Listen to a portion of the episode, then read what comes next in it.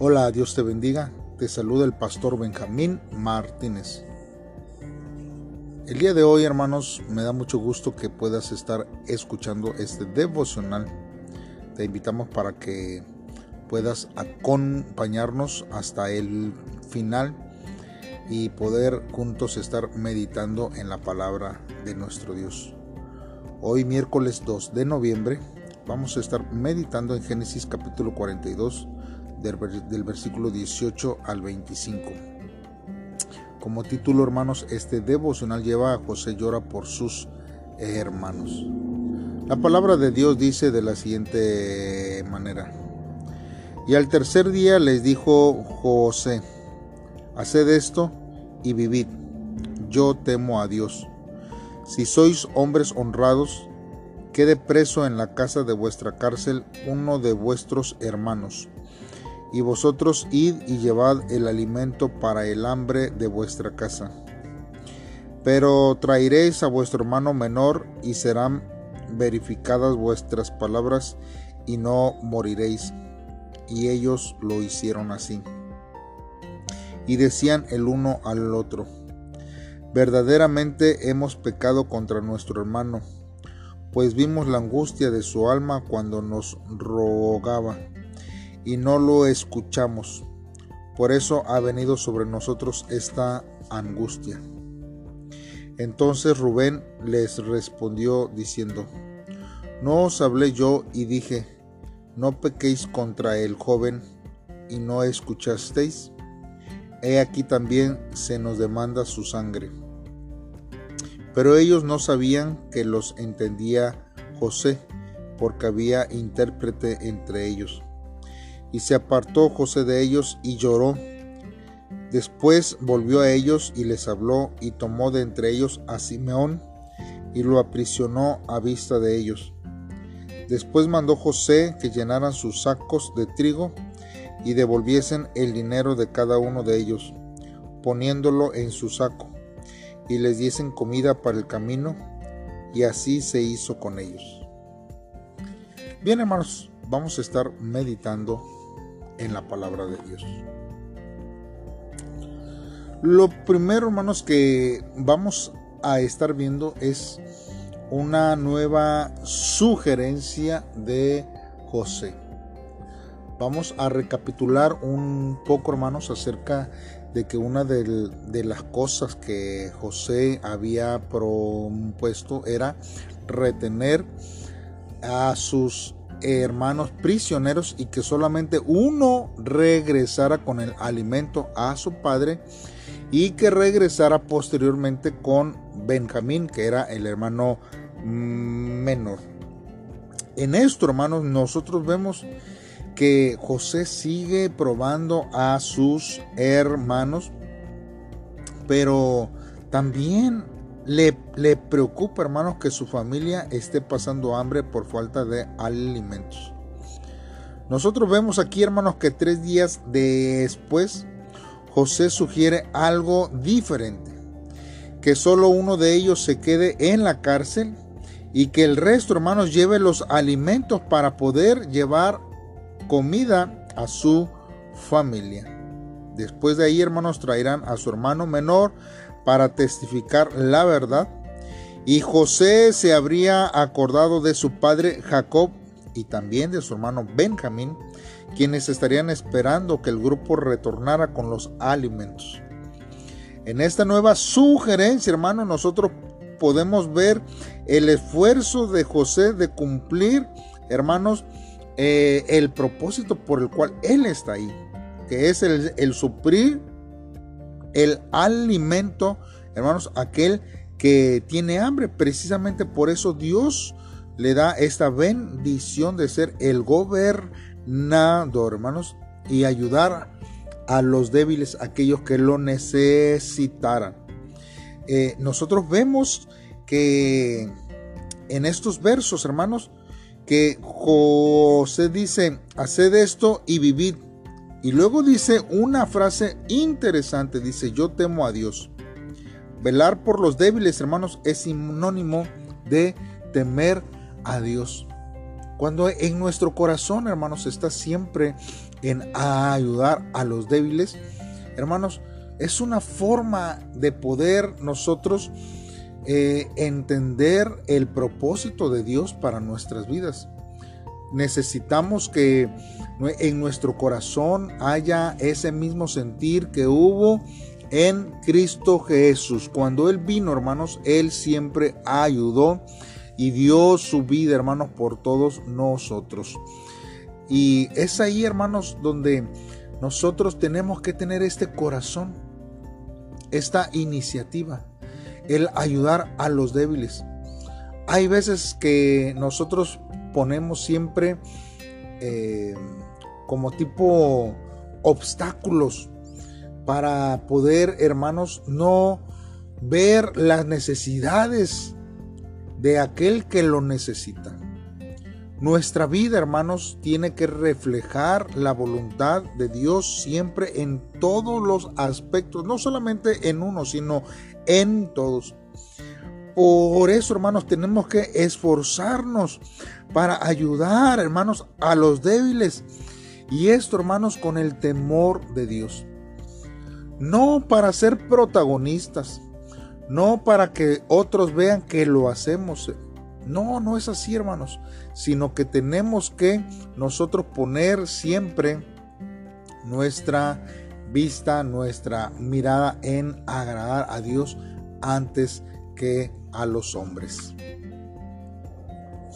Ahora, hermanos, analizando los versículos, también nosotros podemos observar, hermanos, que cuando los hermanos se sienten tratados como espías y comienzan a sufrir la aflicción imprevista porque ellos no se esperaban esto, los hermanos de José comienzan a reconocer y a confesar sus pecados.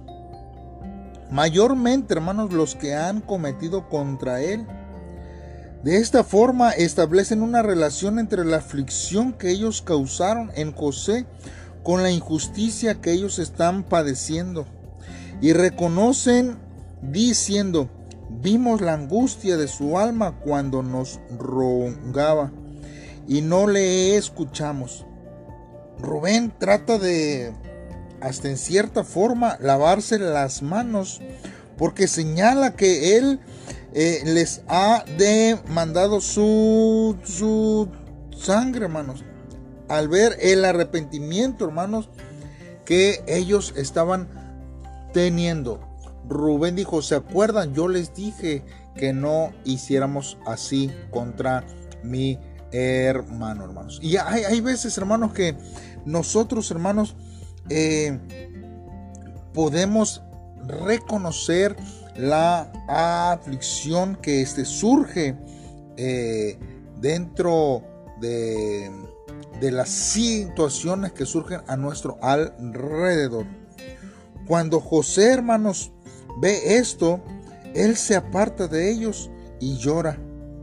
Él comienza a ver, hermanos, el cambio que sus hermanos comienzan a tener en su corazón, hermanos, por haber herido, por haber vendido, por haber hecho lo que le hicieron a él. Y después de dejar a Simeón, como rehén. José manda a, llenar sus sacos, hermanos, de trigo junto con el dinero. Y aunque José les habla ásperamente, siempre los trata con amor. Y es ahí, hermanos, cuando nosotros tenemos que este, ver lo que Dios habla hacia nuestra vida. Una de las cosas, hermanos, que yo veo aquí es que ellos mismos comienzan a ver el pecado que ellos habían hecho. Nosotros, hermanos, muchas veces actuamos de una manera diferente. Actuamos, hermanos, a, lo mejor como, como Rubén, tratando de excusarnos, de encubrir nuestros pecados, este, tratar de, de no, de no sentir culpa. Eh, somos más prestos para poder señalar sobre los pecados de otros. Somos prestos para poder identificar y decir a esta persona le está yendo mal porque quizás pecó contra Dios. En vez, hermanos, de que en nuestras aflicciones nosotros mismos podamos reconocer y reflexionar sobre lo malo que nosotros hemos hecho. Porque la Biblia dice, hermanos, que nosotros muchas veces señalamos la, la paja, ¿verdad? Que está en el ojo de nuestro prójimo, pero, la, pero nosotros tenemos una viga en el nuestro. Y ellos, hermanos, están recapacitando. Quizás, hermanos, ellos tenían temor al ir a Egipto. Cuando su padre, hermanos, les dice que vayan a Egipto, ellos saben que vendieron a José a unos mercaderes que iban hacia Egipto. Y ellos a lo mejor en su corazón estaban con un sentimiento recordando lo que ellos habían hecho. Por eso es de que cuando están pasando esta aflicción, comienzan hermanos a ellos a reconsiderar y a ver el mal que ellos habían hecho en contra de su hermano y que quizás era el pago por el pecado que ellos habían hecho. Hermanos, nosotros tenemos que ver que hay veces que hemos pecado delante de Dios y el Señor muchas veces quiere revelarnos a través de la aflicción. Pero no de la aflicción de nuestro prójimo. Dios no nos ha dado este, esa autoridad para poder tratar de explicar el pecado que quizás mi hermano cometió y que está pasando por aflicción, sino que Dios nos da la oportunidad de nosotros mismos recapacitar en nuestro pecado, en nuestra aflicción. Por eso, hermanos, nosotros tenemos que siempre presentarnos delante de Dios y pedirle a Él que sea el que nos ayude en todo tiempo. Miren, hermanos, hay un, hay un misionero que está en Paraguay y él habla, hermanos, acerca de que está sorprendido cómo a algunos paraguayos les parece gracioso saber que ocupan el segundo puesto de corrupción mundial. Pues él dice, hermanos, que en la mayoría de los casos, hermanos, es difícil realizar algo sin dar un soborno. De hecho, hermanos, él dice que bromean diciendo que ocupan el primer puesto del país más corrupto, pero que lo vendieron por dinero. Y que en el centro de la corrupción se encuentran muchos funcionarios públicos. Él comenta que en algún tiempo, hermanos, tomó un medio de transporte y estuvo dando vueltas por la ciudad y que al final, hermanos, terminaron pidiéndole una gran suma de dinero de una forma arrogante y malvada. Él dice que en ocasiones ante la discriminación y otros ataques que padece, le resulta muy difícil vivir como misionero en el extranjero. Cuando esto pasa, dice que se presenta ante el Señor con un corazón roto porque sabe que el hombre no tiene la respuesta. Él dice que le dio curiosidad saber cómo el Señor lo consolaría. Y entonces el Señor habló a su corazón en algo muy simple y le dijo, eso siento yo cuando te veo. Es decir, él sentía la pena que él siente y que al ver a los paraguayos, porque mi debilidad y mi pecado causan dolor en su corazón. Entonces, dice que él se lamentó diciendo, ¿a quién culpo y maldigo si soy peor pecador que ellos ante el Señor? Y el Señor le responde y dice, a pesar de todo te acepto como tú los aceptas a ellos. Y así dice que vuelve a mirar al Señor porque tiene fe en que Él hace su buena voluntad, aun cuando se frustra con su corazón herido y abandonó toda ambición haciendo que brote la semilla de la esperanza al llevar y compartir la palabra de Dios a los paraguayos. Y es así, hermanos. Dios, hermanos, quiere que usted y yo podamos compartir pese a las circunstancias que pasen a nuestro alrededor. No es fácil. Si fuera fácil, habría muchos predicando de la palabra de Dios. Habría muchos hermanos eh, anhelando eh, tomar un este tiempo para poder eh, hacerlo. Pero cuando nosotros nos presentamos en las dificultades, hay veces, hermanos, que somos los primeros que queremos tirar la toalla, ya no seguir más. Hay veces que muchos mencionan, antes de conocer a Jesús vivía mejor, estaba en paz. Mas sin embargo, hermanos, nosotros vemos que el amar a Dios, hermanos, requiere de un sacrificio emocional, económico, de tiempo y de todos los aspectos. Y seguir a Jesús en todo tiempo que Él es nuestro mayor ejemplo para vivir una vida recta delante de Dios. Así que pidámosle a Dios en esta hora que Él es el que nos ayude en todo tiempo. Señor, en esta hora estamos aquí delante de ti. Señor, oramos a ti, Señor, porque siempre vemos tu amor, tu fidelidad. Tú nos amas, nos bendices Dios, y ponemos, Dios, siempre nuestra vida ante ti porque tú conoces todas las cosas. Aunque las circunstancias, Señor, sobre nuestra vida cambien y el ambiente sea diferente al que nosotros esperamos, Señor, que en nuestro corazón haya un deseo de ser reconocido, Señor, como una persona temerosa a ti que podamos confrontar los pecados ocultos, Señor, que pueden ser una tarea muy dolorosa.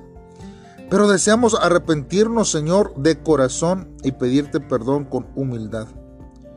No seguir más nuestros pensamientos o juicios, porque queremos hacer solo tu voluntad en todo tiempo. Ayúdanos a hacerlo así, Dios, y que podamos presentar al mundo tu amor y tu fidelidad que tienes hacia con nosotros. En el nombre de Cristo Jesús te lo pedimos Dios. Amén. Dios te bendiga hermanos, espero que tengas un excelente día y que siempre tengamos la oportunidad, a pesar de las circunstancias, predicar de Dios en todo tiempo y amar a cada uno de ellos. Un saludo y un abrazo a donde quiera que estés. Bendiciones.